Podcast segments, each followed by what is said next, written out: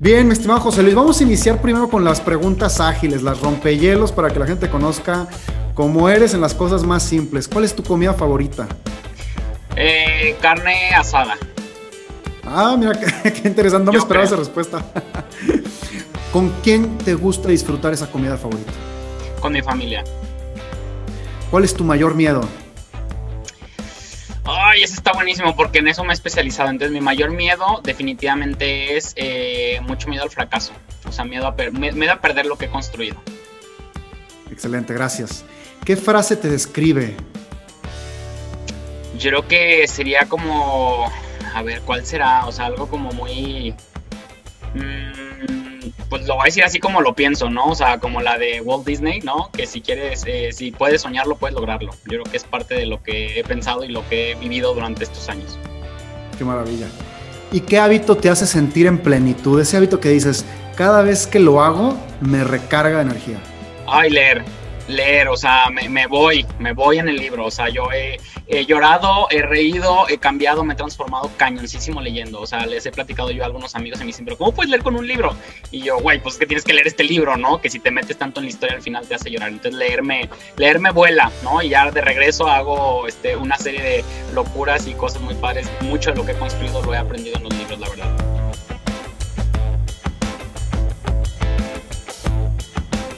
Hola, hola, bienvenidas y bienvenidos al primer episodio de No Necesitas Café, el podcast. Soy Gonzalo Díaz Báez y entrevisto cada quincena a personas que viven hábitos positivos y por lo tanto una vida energética y plena.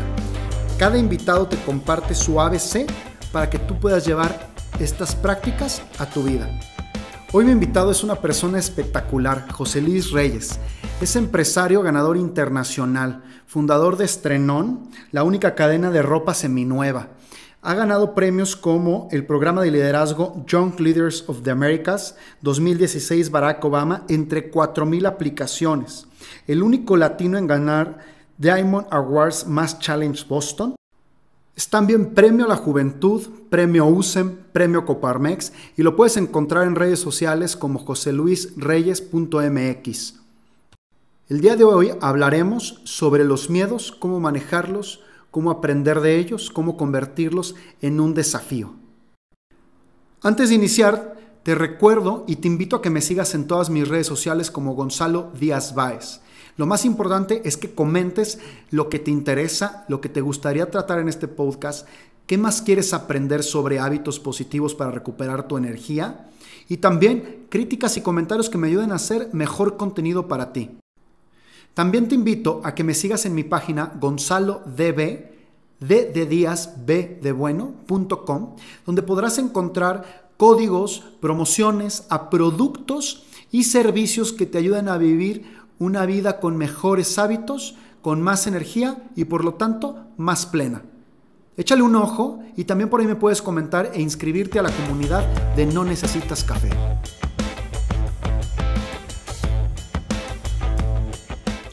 Oye, José Luis, pues bienvenido. Después de estas cinco preguntitas rápidas, estoy muy contento de, poder tener aquí. Te conocí hace unos, ¿qué será? Unos tres años. Sí, sí, sí. Este, José Luis, para mí, podríamos eh, describirte que para mí eres un talento de estos natos, ¿no? Tú lo dijiste más, lo dices en tu conferencia de TED, nací con estrella, ¿no? O que te han dicho que naciste con estrella.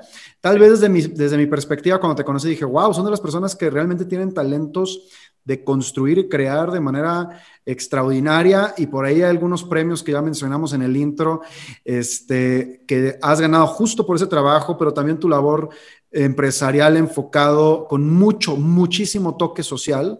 Pero me acuerdo de una cosa muy particular cuando te conocí, que en ese momento tenías muy claro que había un hábito que no rompías, que era el de descansar temprano, no desvelarte, no desgastar tu energía, no desgastar tu físico.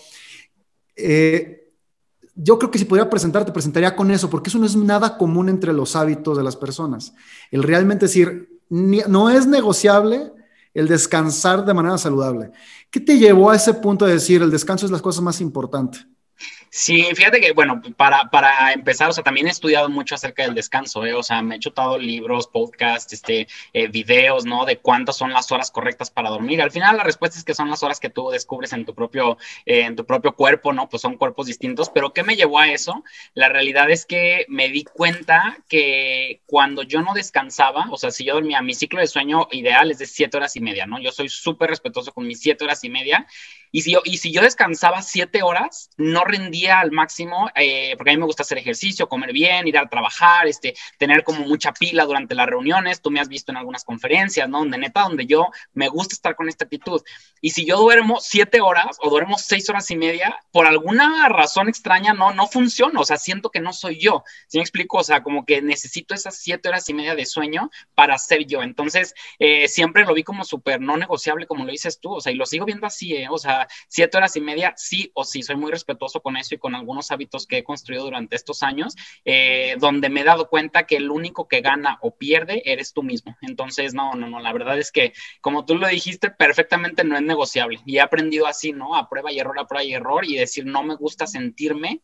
Yo creo que ese es un gran descubrimiento, ¿no, Gonzalo? Cuando tú dices, no me gusta sentirme así. ¿Y qué estoy haciendo para sentirme así, pues estoy durmiendo menos, pues no duermas, no duermas menos, ¿no? O no me gusta sentirme todo lleno de, de, grasa, ¿no? Pues entonces no comas tanto, sino te, o sea, como que al final, cuando descubres que está en ti el sentirte bien, en, gran medida, la verdad, en gran medida sentirte bien está en ti, pues se vuelve en algo no negociable, porque lo más importante en la vida es estar bien, es sentirte bien para poder hacer mucho bien también a, a, a otras personas, ¿no? Y, y a lo mejor el trabajo más grande que tenemos que hacer es construir conciencia de lo que sentimos física y emocionalmente, ¿no? Muchas veces, como lo acabas de decir, oye, me pasé una copa y me llegó la cruda, oye, seguramente ya estabas sintiendo que se te estaba subiendo el vinito, pero se nos va, se nos va el tiempo, se nos va la forma, se nos va a recordar qué se siente cuando se siente. Yo le digo en muchas pláticas, oye, ¿qué se siente cuando se siente? Y la gente se me queda viendo con cara de, ¿de qué habla este loco? Pero no, sí, o sea, cuando tú tienes una emoción, ¿cómo la sientes en el cuerpo? ¿No? Si tú te sientes frustrado porque estás mal descansado, no te sientes que volviste, oye, ¿cómo siente en el cuerpo? A lo mejor tú lo sientes en los hombros, yo lo siento en la cabeza, por ejemplo. Es muy claro que mi, incluso mi forma de enfocar la vista la pierdo si no descanso bien. Y es que, ¿sabes qué pienso yo? Como, como lo dijiste ahorita, es conciencia, es, conocer, conocerte, ¿no? O sea, yo te digo, o sea, yo he estudiado mucho específicamente en esta pregunta acerca del sueño y hay personas que eh, han estudiado que los, los, ciclos estos circadianos y que el, el, número científico para dormir y las horas. yo digo, es que somos personas tan únicas y eso lo tenemos muy claro, que tampoco no hay una, es como la dieta, ¿no? Si yo empiezo a hacer una dieta y me funciona, no quiere decir que te vaya a funcionar a ti. Si yo me pongo una crema en la cara y probablemente me hace alergia y a ti te hace súper bien. Entonces, somos personas distintas, son con cuerpos distintos, con reacciones distintas y como tú lo dijiste, o sea, es el autoconocimiento. Cuando tú empiezas a, a decir, esto no me, esto no me cae bien, ¿no? Eh, por ejemplo, yo no puedo tomar vodka, ¿no? O sea, a mí el vodka no, no, no puedo, ¿no? Enloquezco, o sea, de verdad, desaparezco de, de, de, de, de mi, de mi ser, ¿no? Y digo, yo vodka no, me encanta el tequila o me encanta la cerveza para convivir, pero no voy a tomar vodka. Hay otras personas que se pueden tomar muchos eh, eh, tragos de vodka, como decía un ejemplo del alcohol, ¿no? Pero asimismo, ejercicios, ahorita en la pregunta de hora, horas de sueño, este, comidas, ¿no? Que hay personas que son alérgicas. Entonces, el, el autoconocimiento yo creo que es, es el, verdadero, eh, la verdadera, el verdadero como perseguir de la vida, ¿no? En el momento en el que te empiezas a conocer más, empiezas, empiezas tú mismo a hacer mejores hábitos, que precisamente eso trata esta conversación, mejores hábitos, y cuando empiezas a desarrollar esos mejores hábitos, te sientes mejor, entonces es como este ciclo este, virtuoso de la felicidad, ¿no? Duermo siete horas y media, me siento súper bien, estoy con toda la actitud, puedo hacer un chorro de cosas, regreso, duermo siete horas y media, voy, salgo a, salgo a trabajar, hago ejercicio, regreso, duermo siete, entonces es como como por qué voy a dejar de dormir siete horas y media, ¿no? Entonces yo creo que así es como el autoconocimiento es lo más importante en, el ser humano. Oye, José Luis, definitivamente, digo, tú me conoces, sabes que soy un obsesivo de estudiar hábitos, pero, y tengo una regla grande porque ha habido muchos autores que al respecto de los hábitos han dicho fórmulas exactas. Y yo tengo la regla de decirle, no, tienes que experimentarte a ti y distinguir qué te funciona, porque yo doy consejos que son preceptos a cumplir, es decir, el precepto es dormir bien y descansar bien, pero, por ejemplo, yo puedo dormir seis horas y me recupero, ¿eh? Mi ideal son siete horas y media, pero si duermo seis exactas, yo soy muy buen jugador todavía. Si duermo nueve, soy muy mal jugador. Exacto. ¿no? Entonces, y, tú acabas de decir ahorita, siete horas y media. Yo siete horas y media sí las puedo negociar. Pero, pero tiene que ser con una buena hora de dormir, una buena hora de despertar. No quiere decir que me duerma a las 3 de la mañana y me despierte a las 10, ¿no? Fíjate qué interesante. Oye, algo que cuando te conocí que me pareció maravilloso es que pues fundaste una empresa que tiene todo un corazón social, ¿no? Esa es, una. Y cuando ves tú de lejos esto, dices, bueno, la empresa tiene el corazón social, pero cuando conoces al líder, o sea, cuando, cuando ya te conozco a ti, José Luis, pues dices, no, o sea, José Luis tiene un espíritu social, tiene una energía social, todo está enfocado a un, a un nivel de trascendencia. Y días atrás que estábamos platicando, un par de días atrás que, que tuvimos una pequeña junta, eh, me acuerdo que me dijiste algo muy importante, que ahí es donde coincidimos un poco, que, sí, que me dijiste, para mí es una misión hacer por los líderes de las organizaciones, de los entornos, porque eso va a cambiar a nuestro México. Y, coincidimos muchísimo en eso. De hecho, está grabado en mi propósito una frase muy similar a eso. Yo creo que todas las personas como tú, que ya encontró su propósito, que me parece que incluso a lo mejor lo encontraste a, a una edad muy temprana a comparación de muchas personas, también tenemos una serie de experiencias y entre esas experiencias seguramente hay una anécdota que es la que más se te queda de repente grabada, que dices, gracias a esta experiencia, yo sigo haciendo lo que hago. ¿Cuál es tu experiencia que te inspiró, sea con alguien, sea en el negocio, sea un líder que te inspiró, que te hizo que te movieras y dijeras, tengo que seguir con este propósito? Sí, fíjate que yo te podría decir, fueron tres, eh, tres momentos, ¿no? Eh, eh, dos personas y un libro, que literalmente como que cuajaron perfecto en la fórmula para decir, claro que quiero hacer esto. La primera persona es Mohamed Yunus, Premio Nobel de la Paz 2016, que en el año 2011 yo estaba en la Comisión de Jóvenes Emprendedor, Empresarios de Coparmex Jalisco, y entonces íbamos a hacer un evento muy grande, un congreso este, a nivel nacional muy interesante. Trajimos a Mohamed Yunus, antes de, antes de que llegara, yo leí su libro, ¿no? Me gusta mucho, este, pues al final conocer también a la persona con la que, con la que voy a trabajar, ¿no? Voy a, voy a dar el seguimiento. Entonces leí su libro y ese libro para mí fue un detonador, ¿no? Ese libro se llama eh, Empresas para Todos de Mohamed Jones, ¿no? Por si alguien lo quiere, lo quiere leer. Eh, ese libro habla de, en aquel entonces, que no manches, allá fueron hace varios años, el tema de la empresa social no se escuchaba tanto, ¿no? O sea, no era un tema como muy conocido. Y yo leí ese libro y dije, claro, o sea, podemos hacer el bien, podemos hacer dinero y podemos hacer las dos cosas de manera paralela, ¿no?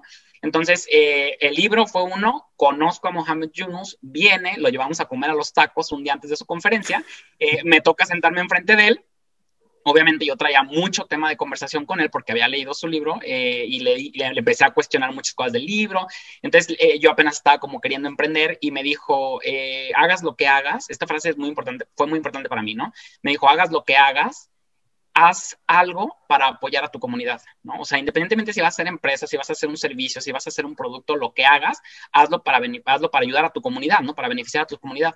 Entonces, esa fue la segunda. Y la tercera, que fue mi momento así donde realmente, como, como te digo, como que cuajé todo este, esta mezcla, eh, estaba yo eh, sentado afuera de una institución pública, eh, en un hospital de aquí de Guadalajara, y veo pasar a un señor que ni, se, o sea, ni sabe, o sea, él no sabe cómo me cambió la vida, ¿no? Pero un señor que iba caminando por la calle con una playera de marca Nike eh, muy feliz, muy orgulloso, de aparentemente un nivel socioeconómico muy bajo. Y entonces yo lo vi y dije, ay, ese señor, fíjate cómo es la mente de juiciosa, ¿no?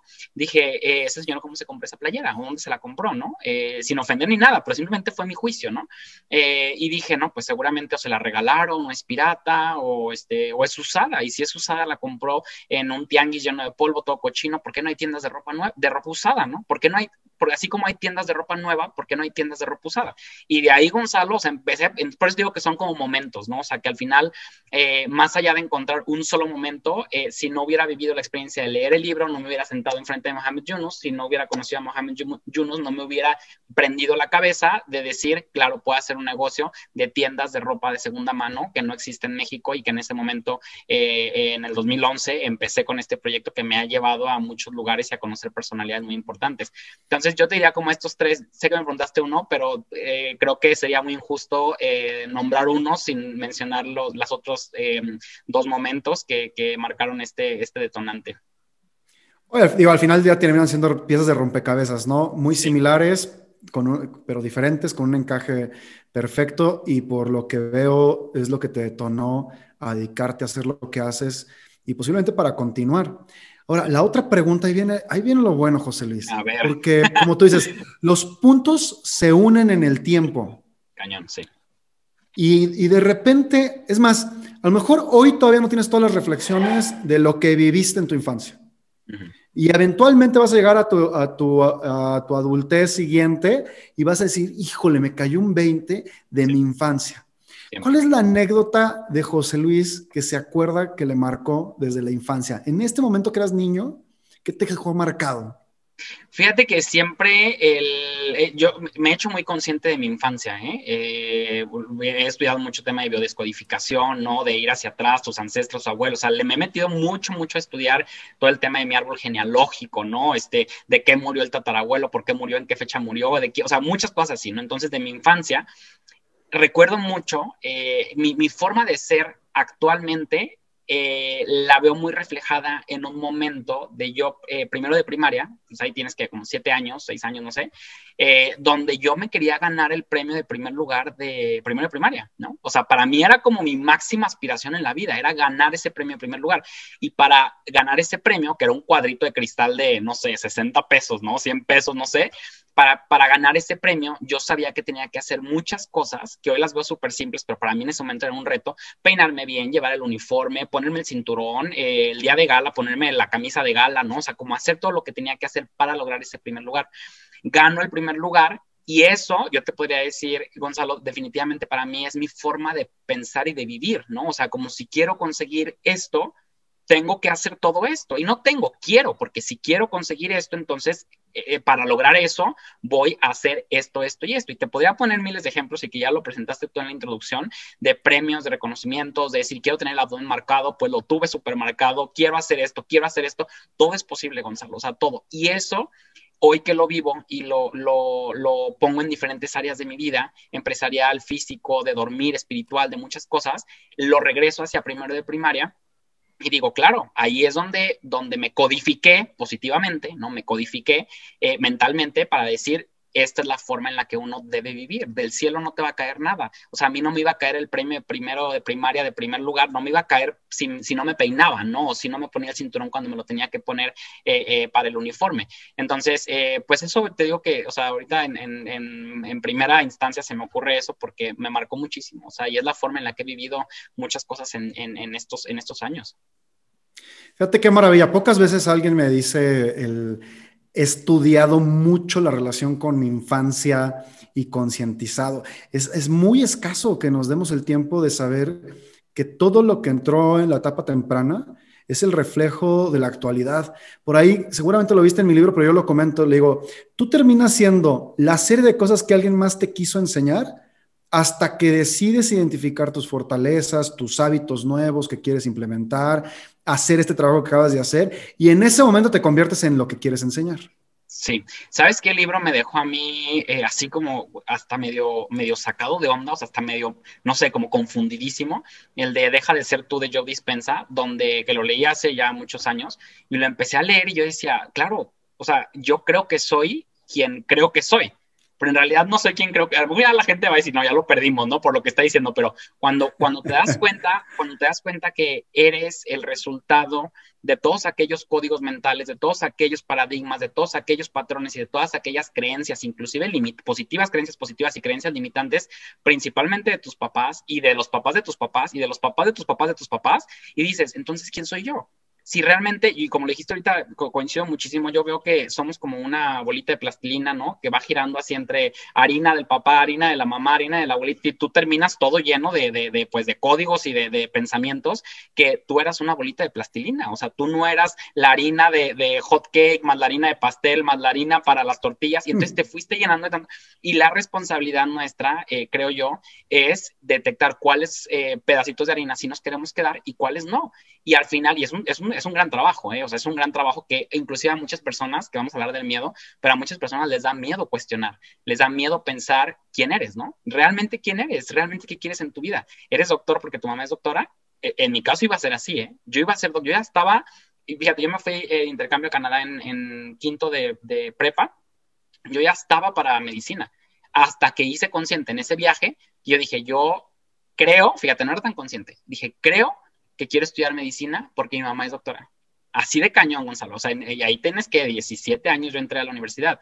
Eh, y, ahí empecé como mi despertar de decir, pues, ¿qué quiero hacer? ¿Qué quiero hacer de mi vida? ¿Qué quiero? Realmente qué me gusta, qué no me gusta, realmente eh, en qué creo, en qué no creo, y empezar a cuestionar mucho, que es un trabajo interesantísimo, complejo también, porque cuestionar mucho los paradigmas de las familias eh, actuales es algo súper retador y súper eh, eh, atrevido hasta cierto punto, ¿no? Pero eso me ha hecho, la verdad es que llegar a muchas cosas y a, obtener muchas cosas y eso, pues la verdad es que me he sentido muy feliz muchos momentos de, de, de, he llegado a tocar así estos momentos mágicos que muchas personas creen que la felicidad es como, ay, estar brincando y echando algodón de azúcar todo el día, pues yo creo que no, no es así, es más bien, yo creo, y, y tú sabrás mejor que yo, Gonzalo, porque tienen muchos estos temas muy dominados.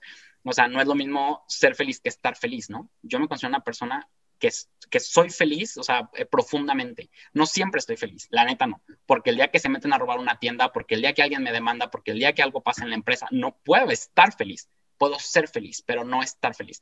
Entonces, eh, pues ya no sé por qué te conté todo esto por el tema de la conciencia, pero bueno, a los que están escuchando, cuestionense, cuestionense, es, es, es un reto, no es, no es sencillo, pero vean realmente quién, eres, ¿no? ¿Quién eres, qué te gusta, qué no te gusta, qué quieres hacer de tu vida? La vida es tan corta que, bueno, nos corresponde eh, eh, ser y estar felices, ¿no? Ese es el, último eh, del pico este de Maslow, ¿no? La autorrealización de lo que queremos lograr.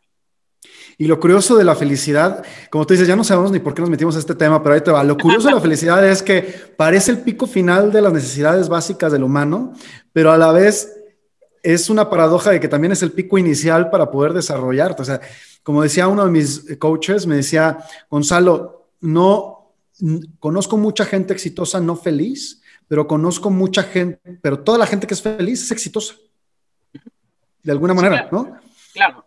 Sí, o sea, la, felicidad al final que, no siempre se, se, relaciona. El éxito es algo súper subjetivo, ¿estás de acuerdo? O sea, hay gente que, hay personas que se sienten súper exitosas haciendo otras cosas que tú dirías como que no manches, se siente exitoso sellando un boletito de entrada en el camión. Sí, o sea, y hay gente que se siente súper exitosa y hay gente que dice, ¿cómo puede ser que Gonzalo y José Luis se sientan felices al subirse a un escenario y hablar entre tantas personas? ¡Qué miedo! Yo no lo quiero hacer. Y tú y yo, bueno, brincamos de felicidad arriba del escenario, ¿no? Entonces, eh, el éxito y la felicidad es súper subjetiva, la neta. O sea, igual que el sueño, igual que todo, cada quien encuentra su momento y su, eh, ¿cómo decirlo?, su métrica correcta, ¿no? De felicidad. Totalmente. Oye, mira, vamos entrándole un poquito a, un tema que me, que me quita el sueño. Me quita el sueño cómo lo planteamos en la actualidad. Una regla que tenemos en este podcast es lograr hacer que en lugar de nada más contar nuestras historias personales, caigamos en el ABC de algo, ¿no? O sea, algo me tienes que decir al final de qué puedo emular o por lo menos entender para luego yo hacer mi fórmula, ¿no? Eh, y un tema que tú te has clavado muchísimo a estudiar es el miedo. Cuando hablamos de hábitos, todo el mundo piensa en hacer ejercicio, comer bien, las nuevas superfoods, eh, la longevidad, tal vez los más avanzados piensan en longevidad, pero oye, ¿y hábitos para tener o controlar o quitar el miedo existen, no existen? Y ahí viene la primera pregunta que a mí me brinca mucho con el concepto del miedo. Socialmente en, Occidente o en nuestra cultura latina, el miedo es una aflicción grande emocional y la clasificamos a un nivel negativo fuerte. De tal manera que queremos incluso, me parece que huirle. Y, y, eso me causa muchísimo conflicto. Te voy a decir una cosa. Cuando estaba viendo tu conferencia TED, los primeros cinco minutos yo pensé que ibas a plantear esto. Y la estaba viendo y decía, o sea, yo ya hablé con Luis otras veces y no piensa así. Luego ya vi que la conclusión llevó a otro punto y ya dije, ah, eso es justamente lo que esperaba. Pero la verdad es, ¿qué está sucediendo con el estigma del miedo en nuestra cultura? ¿Cómo lo ves? ¿Cómo lo interpretamos? ¿Es bueno? ¿Es malo? ¿Qué es el miedo? Mira, eh, yo siempre he dicho que hay dos tipos de miedo, ¿no? Los miedos que son naturales y los miedos que son mentales. Los miedos naturales es, eh, como lo viste ahí en la conferencia TED, o sea, es salir corriendo porque llega una pantera, ¿no? O sea, obviamente, si empieza a temblar en este momento, yo te dejo hablando y salgo, ¿no? Por más que diga que no tengo miedo, pues soy eh, mi, mi, necesidad básica como ser humano de sobrevivir, que es una de las principales, pues me va a hacer salir corriendo de, de, del lugar en el que esté si llega una pantera, si tembla, si tiembla, si pasa alguna circunstancia consecuencia eh, de, que ponga en riesgo mi supervivencia, ¿no? Pero fuera de eso, esos, miedos están, o sea, están súper bien, ¿no? Porque obviamente eso nos mantiene vivos, eso, mantiene viva a la, especie humana, simplemente. Si no, si no aprendiéramos a correr de, peligro, entonces, pues ya no estaríamos aquí ninguno de nosotros, ¿no? Entonces, esos son los miedos naturales. Los miedos mentales son aquellos miedos a los que yo me he metido un chorro a estudiar y precisamente porque yo he sentido muchísimo miedo y lo sigo sintiendo, Gonzalo, o sea, lo sigo sintiendo y, y, en algún momento dije, o sea, ¿cómo se puede vivir con miedo? ¿no? Porque yo, inclusive, eh, hicimos un programa para emprendedores que se llama eh, Emprendedores sin Miedo, ¿no? O sea, y yo al final les decía, no les voy a quitar el miedo, o sea, les voy a explicar de qué trata el miedo y cómo hacer para disminuir ese miedo.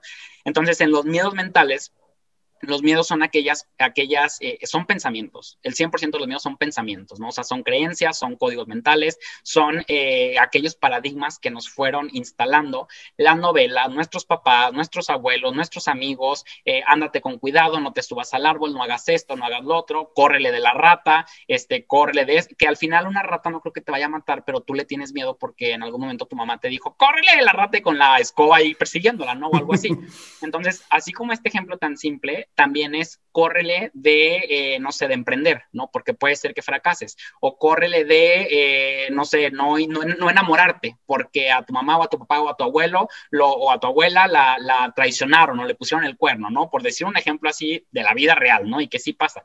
Entonces, esos miedos son, eh, pues, aquellos pensamientos que generalmente nos mantienen atorados en la vida, ¿no? Porque hay una forma de desatorarlos, obviamente, pero los miedos son, en resumen, y así para decirlo muy, muy puntual, son pensamientos que generalmente nos mantienen atorados en la vida, no nos permiten avanzar porque creemos que ponemos en riesgo nuestra supervivencia, nos confundimos con los miedos, eh, con los miedos naturales, creemos que emprender eh, pone en riesgo mi supervivencia o pone en riesgo mi pertenencia, que es otra, otra eh, necesidad básica del ser humano. ¿Por qué? Porque si se ríen de mí, porque si fracaso, porque si me quedo sin dinero, entonces voy a dejar de pertenecer a mi círculo de amigos, o voy a dejar de pertenecer o de aparentar ahora con todo el tema de redes sociales. Eh, y eso, según mi, mi codificación de limitaciones en el sentido de los miedos, hace que generalmente me mantenga yo así chiquito, pequeño, que mejor no haga nada, que mejor no en público, que mejor no salga, que mejor no emprenda, que mejor no me aviente, que mejor no opine, que mejor no diga nada y pues me quedo así chiquito. Y hay personas que viven así toda su vida, Gonzalo. Entonces, eh, pues en resumen, yo creo que así, para la primera pregunta, yo creo que sería eso, ¿no? O sea, es hacer... Eh, hacer consciente que todos los miedos, absolutamente todos son construidos, inventados, son creados, no hay miedo real, no hay ningún miedo real, a menos que sea el miedo eh, generalmente el natural, ¿no? Ese está, pues, digo, si llega, eh, no sé, una pantera, pues yo creo que todos corremos, ¿no? O sea, definitivamente es algo natural. Espero que sí, corramos todos en ese momento, pero justamente luego adiestramos correr de lo que no teníamos que haber corrido, ¿no? Así es. Eh, a ver, tú ahorita comentabas, de hecho, al inicio, oye, tu mayor miedo es, el, el, miedo al fracaso. Pero vamos armando esa respuesta para luego entrarle al ABC. Tu mayor miedo es el fracaso. ¿Qué haría José Luis si perdiera lo que ha construido? Fíjate que esa, es la pregunta que realmente tenemos que responder, ¿no? O sea, ¿qué pasa ahora con todo el tema de la pandemia, ¿no? O sea, llegó un momento en el que yo dije, o sea, porque la empresa estuvo muy, muy en riesgo, ¿no? Tenemos comercio, tiendas offline, o sea, eh, sí se puso en riesgo la supervivencia de la empresa, no mi supervivencia. Y entonces, cuando tienes todas estas herramientas, yo digo, a ver, esa pregunta me la hice, Gonzalo, y me la he hecho muchas veces. Y ahora con el tema tan, tan cercano y tan, tan eh, global, ¿no? Del tema de la pandemia, yo dije, ¿qué voy a hacer? O sea, la neta, José Luis. O sea, ¿qué vas a hacer si todo lo que has construido, si todo lo que tienes, si todo lo que te has ganado, pues de repente de un día para otro, por un tema macroeconómico eh, fuera de tu control, eh, pues eh, termina y cierra? yo diría, pues vuelvo a empezar. Y te lo juro, Gonzalo, que no lo digo nomás porque tú me conoces, o sea, yo no, no, nomás, no nomás lo digo aquí porque, ah, para que, para lucirme en el podcast, ¿no? O sea, realmente lo digo porque digo, de verdad yo, y lo digo con mucha humildad, me considero un buen vendedor. Me considero un buen vendedor, he hecho muchas relaciones, trabajo con muchísima ética, con mucha honestidad, con mucha responsabilidad, cumplo mi palabra. Entonces digo, lo peor, así, bueno, hice, hice, mis escenarios, porque yo dedico 90, 90 minutos a la semana para pensar en un archivo de Excel que tengo y empiezo con una pregunta y empecé con esa pregunta. Y al final concluyo, ¿no? Y puse, lo, peor que puede pasar es uno, que vuelva a empezar, y eso es lo, lo como que lo, lo, el primero que haría, lo segundo, si vuelvo a empezar y de plano nadie me compra, nadie me, nadie me, me, me este, no sé, me invierte, nadie, o sea, absolutamente nadie, lo segundo que haría es meterme a trabajar, ¿no? O sea, como que realmente qué, qué es lo peor que puede pasar. Y esa es la pregunta, tú diste en el clavo, Gonzalo, esa es la pregunta clave. ¿Qué es lo peor que puede pasar si emprendes? ¿Qué es lo peor que puede pasar si te enamoras? ¿Qué es lo peor que puede pasar si te subes al avión? ¿Qué es lo peor que puede pasar? Y cualquier tipo de miedo que tengas, cualquier tipo de miedo, pregúntate eso que, que acabas de decir tú. ¿Qué es lo peor que puede pasar? Y te vas a dar cuenta que lo peor no es tan peor no es tan peor. O sea, si mi empresa, eh, por algún motivo, que espero que no de verdad, pero si por algún motivo la empresa tiene que, eh, lo que sí cerramos sucursales, tuvimos que hacer un cambio en nuestro modelo de negocio, tuvimos que hacer muchísimas innovaciones para poder sobrevivir, pero ¿qué es lo peor que puede pasar? Pues que pues sea una bonita historia para contar y que ahora con más punch, con más energía y con más conocimiento, pues avance y siga adelante, ¿no? Entonces, pues nada, yo, yo creo eso, Gonzalo. O sea, cuando te haces esa pregunta, pues tú dijiste la respuesta. O sea, ¿qué es lo peor que puede pasar? Pues vuelvo a empezar. Vendo ropa usada, saco mi closet y lo vendo. O sea, pues literal, ¿no? De ahí sacaré una lana y con eso, pues, como, vivo y sobrevivo, ¿no? Entonces, no te vas a morir con lo, con lo, que, con lo que suceda. No te vas a morir. Oye, entonces, ¿el, ¿el miedo es un amigo o un enemigo? Yo lo veo, es que o sea, el miedo es una voz interna, ¿no? O sea, que siempre va a estar ahí y que es, es mejor tenerlo de tu lado no diría que es tu amigo porque pues al final te cuestiona demasiado, te, está preguntando todo el tiempo y te está diciendo que no eres capaz, que, eh, que no vas a poder lograrlo, ¿no? Pues tampoco creo que nos guste, eso sería una relación tóxica, ¿no? O sea, tener a alguien a tu lado que te está como dando todo el tiempo.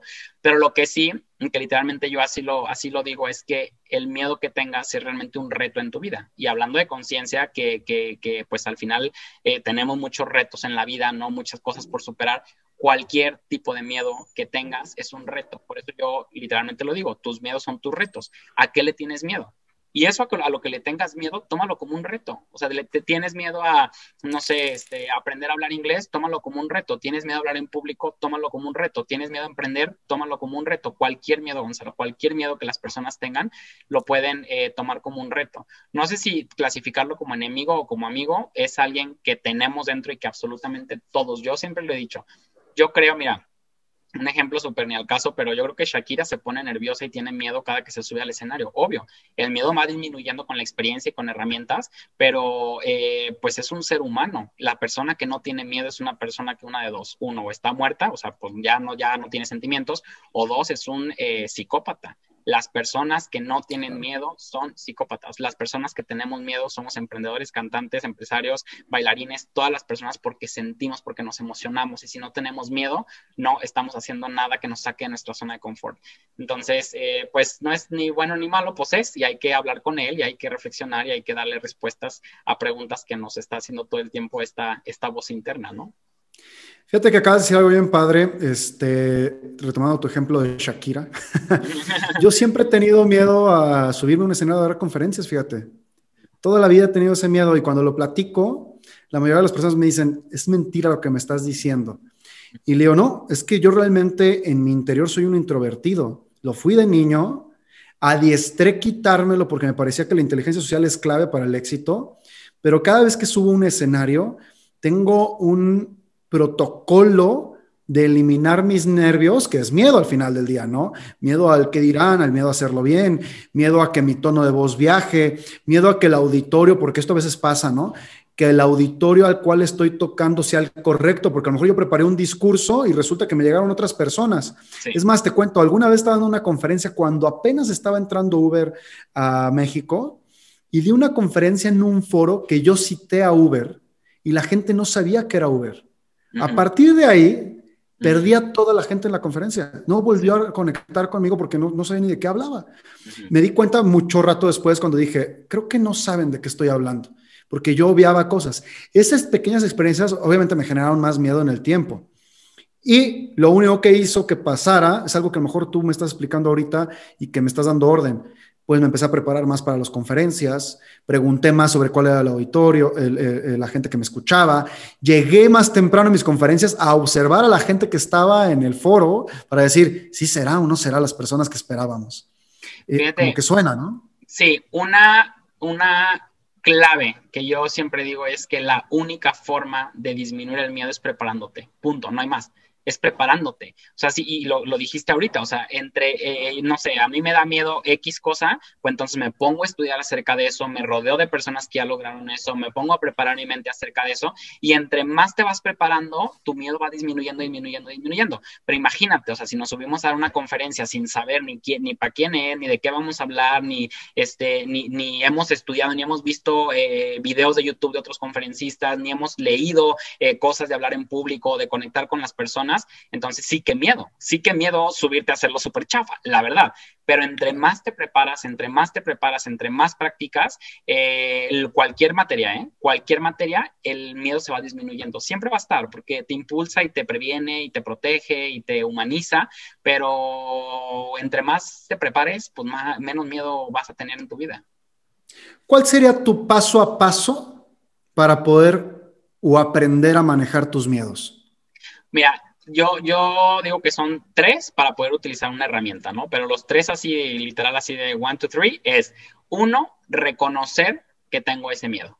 Porque muchas personas de que no, a mí no me da miedo esto, ya sabes, el ego, ¿no? Que siempre va a estar ahí. A mí no me da miedo, eh, no sé, este, hablar en público, ¿no? Que es el tema que estamos. A mí no me da miedo cantar, ¿no? Porque yo canto súper bien. Si tú no reconoces en el paso número uno, si tú no reconoces que tienes miedo, entonces no podemos hacer nada por ti. por más terapia, curso, electroshocks, lo que te den, no podemos hacer nada por ti si tú no reconoces, aceptas y haces consciente que tienes ese miedo. El segundo es querer romperlo. Y querer es estar dispuesto en lo personal, en lo individual, a querer romperlo. Ok, tengo miedo a hablar en público, reconozco que tengo, hablar, que tengo miedo a hablar en público, dos, lo quiero romper. O sea, ese es el segundo, ¿no? Es, es, es la voluntad, ¿no? De querer hacerlo. Y el tercero es, es, romperlo, ¿no? Y ahorita te voy a contar una historia muy breve de algo que con este, con este esquema, pero, pero antes te quiero dar la herramienta, ¿no? Entonces es uno, eh, reconocer que tengo el miedo, aceptar que tengo ese miedo, dos, querer romperlo y tres, romperlo.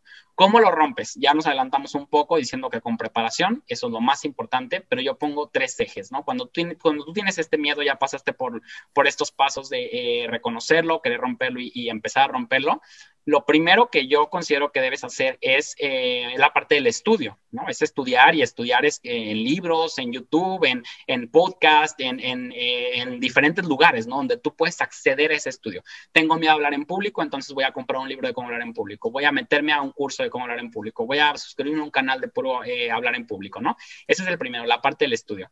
La segunda parte es la parte, yo le llamo a los maestros, ¿no?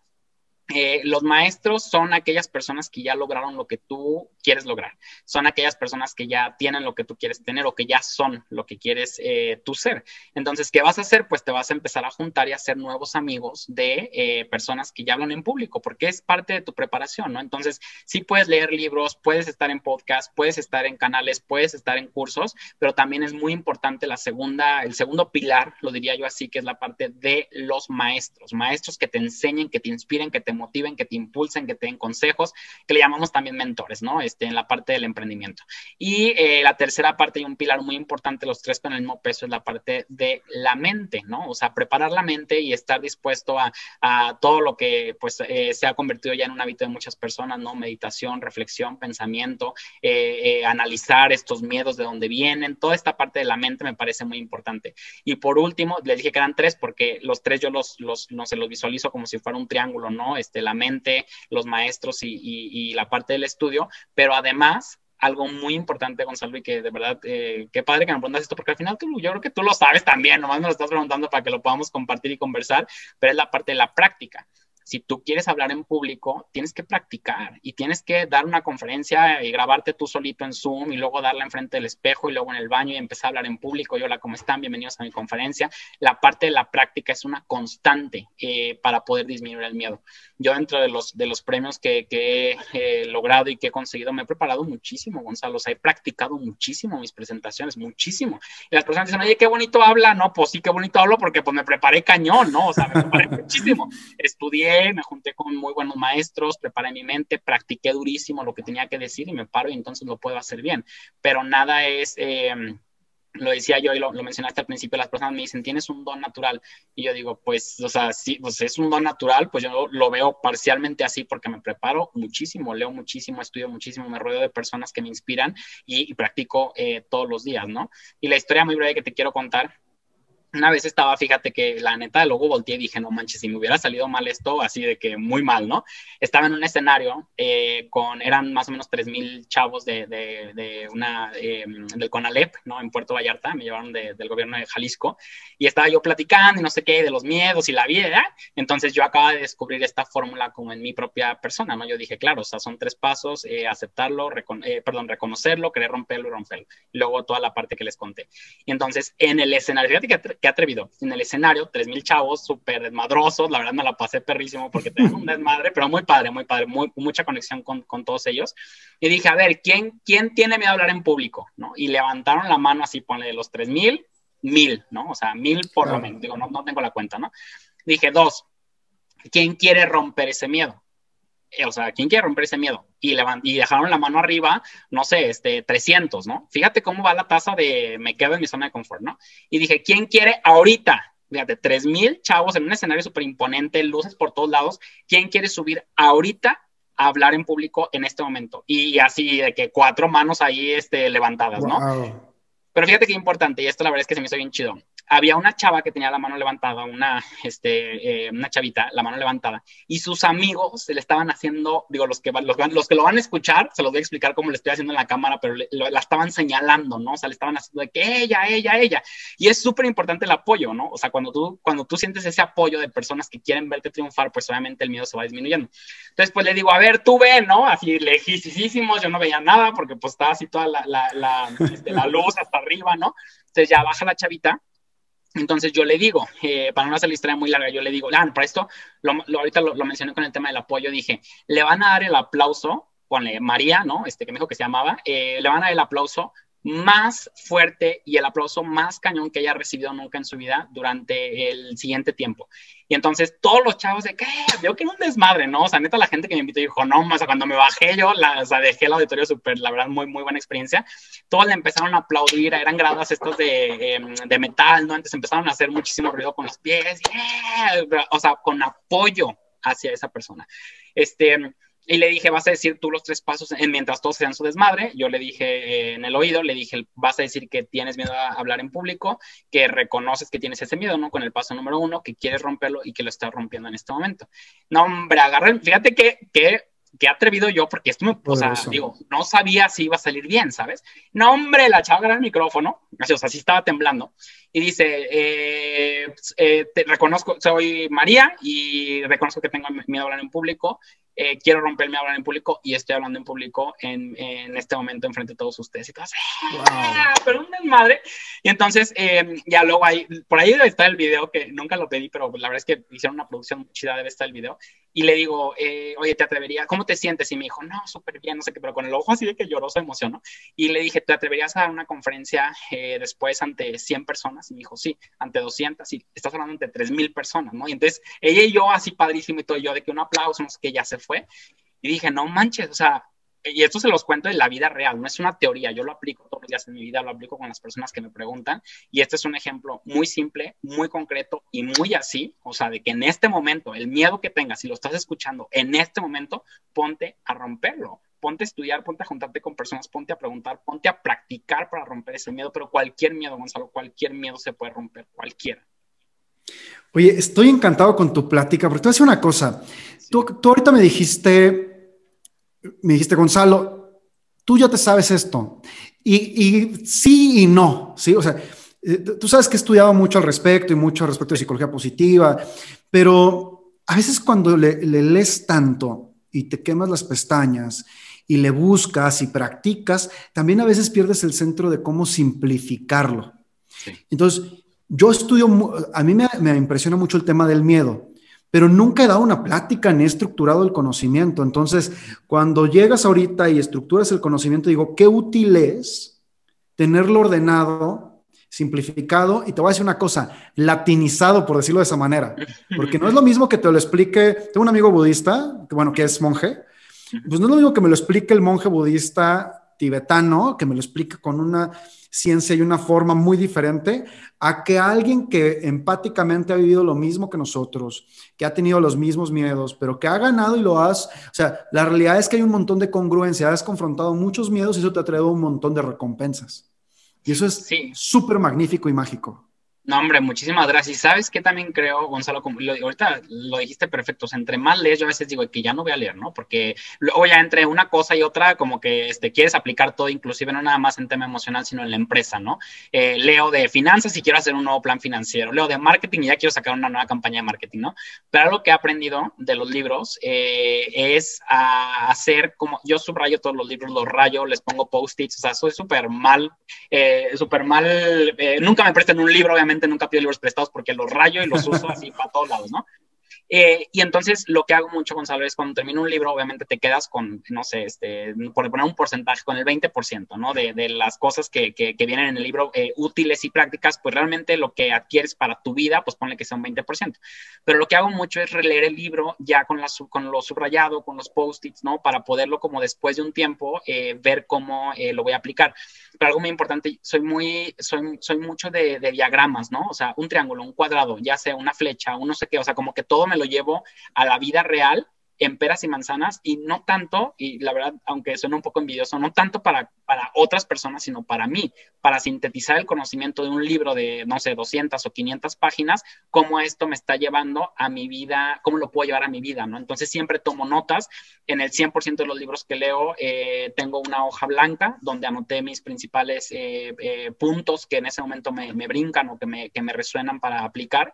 Y creo que esa es también una manera de prepararte correctamente, porque no es la cantidad de libros que leas, sino la cantidad de conocimiento que apliques, ¿no? Y esa es la verdadera sabiduría, ¿no? Porque una cosa es conocerlo, leerlo, hablarlo en conferencias y otra cosa es aplicarlo en la vida real. Entonces, sí, la verdad es que eh, hacerlo vida y hacerlo real y hacerlo así como pues así funciona, pues creo que también ayudará a muchas personas y qué padre que lo podamos hacer aquí. Estoy súper contento, José Luis, de escucharte. Oye, cuéntame una cosa, ¿dónde te pueden encontrar este, en tus redes, alguna página web? ¿Cómo se pueden poner en contacto contigo? Sí, por una larga historia dejé de usar mis redes sociales casi dos años y casi tres años, ¿no? Este que, que, me fui. Acabo de volver, entonces así fresquecito. En mi Instagram es joseluisreyes.mx y abrí un canal de YouTube también para compartir más conocimiento que es José Luis Reyes Empresario.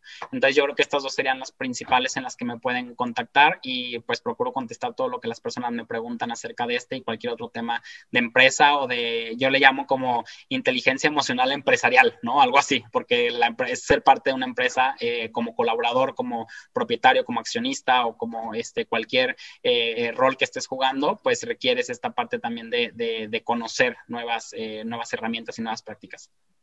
Que por cierto, no pierdan de vista el canal de YouTube de José Luis porque la realidad es que lo que está compartiendo es súper útil. Van a ver temas como el miedo, porque hay un video muy claro sobre el miedo y el funcionamiento incluso, como le dicen, reptiliano al respecto del miedo, eh, explicado con dibujitos, palitos. Perfecto. Justo ayer lo estaba viendo cuando estaba preparando la, la conferencia y decía, Miren, podríamos explicarlo así, decir, vean el video de YouTube o podemos tener una conversación, pero está muy, muy padre el canal, por favor síganlo, no lo pierdan de vista.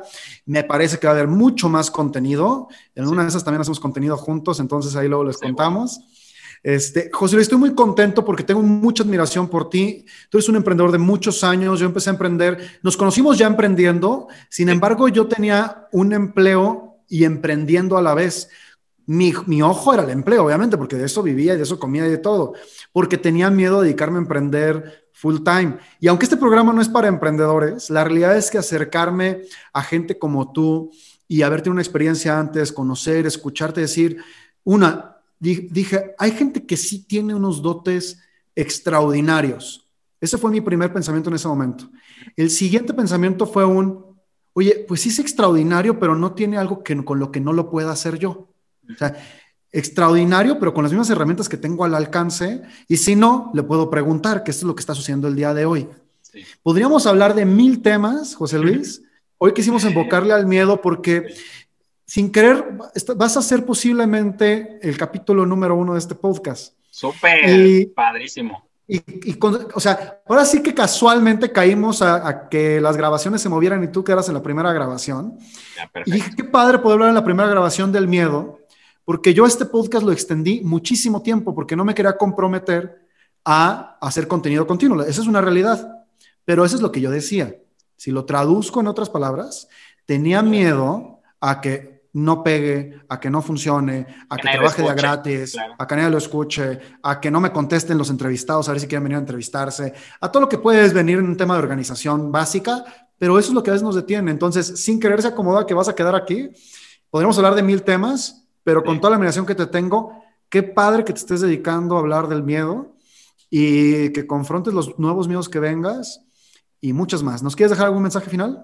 Sí, fíjate, eh, bueno, primero agradecerte de verdad muchísimo por, por la invitación. Yo feliz. Ya es que tú y yo podemos platicar aquí sin horas, ¿no? Pero por respeto también al, tiempo de los que nos escuchan, para dejarles el conocimiento muy concreto, yo creo que el miedo, eh, no sé si sea porque es un tema que yo estoy estudiando, pero el miedo es la verdadera pandemia de, de este mundo, ¿eh? O sea, ¿cuántos sueños se quedan solo en sueños por miedo? ¿Cuántas canciones se quedan solo en un papel por miedo? ¿Cuántos libros se quedan solo, eh, no sé, empezados en una página de Word por miedo, porque al final, sea lo que sea, y como tú le dijiste ahorita, Gonzalo, completamente de acuerdo con tu experiencia, podemos poner mil paros, y ese yo creo que sería como también uno de los mensajes finales, mil paros. Es que no tengo tiempo, es que a mí no se me da el inglés, es que yo nunca he hecho esto, es que mi familia no viene de empresarios, es que yo es, y esos son paros, son pretextos que al final de cuentas eh, nos, nos, justifican o, o nos hacen razonamiento para no atrevernos a hacer lo que queremos hacer en nuestra vida emprender, subir de posición, hablar en público, hacer tu libro, hacer tu canal de YouTube, hacer lo que, lo que sea, cualquier cosa, Gonzalo, te va a dar miedo, obvio, somos seres humanos. Yo soy una persona que he estudiado muchísimo los miedos. Hicimos un estudio en la calle con más de 200 personas, les preguntamos de los miedos, analicé, tabulamos, hicimos todo, y yo sigo teniendo miedo, sigo teniendo muchos miedos que sé cómo controlarlos, que sé cómo trabajarlos, que ahora con, con, con, todo el tema de planeación para, los, para el año que entra y para el ajuste de todo lo que está sucediendo en el mundo, pues existe cierto miedo también de todo el equipo de trabajo, pero sabemos que el miedo, la, que la única forma de disminuir el miedo es preparándonos. Entonces, la invitación sería a que no abandonen sus sueños, de verdad, porque aunque parezca esto como un mensaje así súper motivacional o empoderador o como lo digan, yo se los digo de manera muy personal, muy clara, mil veces o más, de verdad, mil veces me han dicho que no se puede, que no es posible, que nunca ha ganado un emprendedor esa competencia, que yo no, eh, que yo no lo voy a hacer de esa manera, y no por mala onda, porque la gente no lo dice en mala onda, lo dice porque ellos creen que, no pueden, porque ellos no pueden, te dicen a ti que tú no lo vas a poder hacer.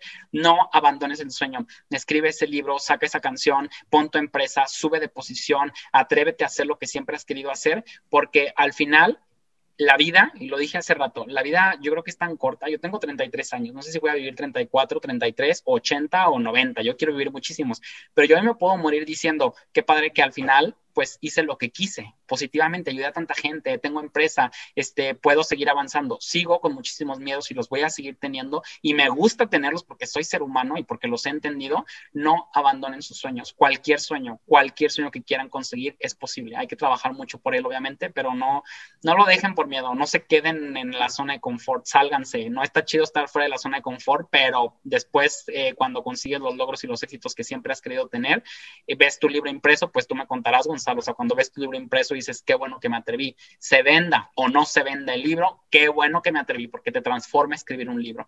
Entonces, cualquier cosa que, te limite, estudiala, eh, prepárate, júntate con personas que ya lo hicieron y no, no, no dejes tus sueños por, por un lado, porque la vida es súper corta. Yo creo, no sé este, si tenemos muchas vidas o no, pero esta vida es una, entonces hay que disfrutarla. José Luis, te mando un gran abrazo, muchísimas gracias. Eh, estoy muy contento de compartir contigo hoy. Como dices, nos podríamos aventar tres horas aquí, pero si no, no vamos a parar. Si no, eventualmente con los comentarios que nos vayan a dejar en nuestras redes sociales, con certeza veremos qué otros temas tocamos con José Luis y lo invitamos a unos cuantos capítulos más. Te mando un gran abrazo, muchísimas gracias por acompañarnos el día de hoy. Muchísimas gracias, Gonzalo. Se pasó rapidísimo. Qué padre platicar contigo y muchas, muchas gracias y felicidades por este podcast. Muchas gracias, José Luis. Me encantó la conversión con José Luis. Realmente me recordó esta estructura y la importancia de más allá de tenerle miedo a mis miedos, poder darme la oportunidad de aprender a manejarlos. Si te gustó este episodio, por favor, compártelo en tus redes, compártelo con tus amigos. Solamente tienes que agarrar el link que se encuentra en Spotify y compartirlo. En Apple Podcast nos puedes dejar una reseña, dejarnos tus comentarios y así también voy a poder aprender cómo mejorar el contenido para ti. Mi nombre es Gonzalo Díaz Báez y esto fue No Necesitas Café, el podcast.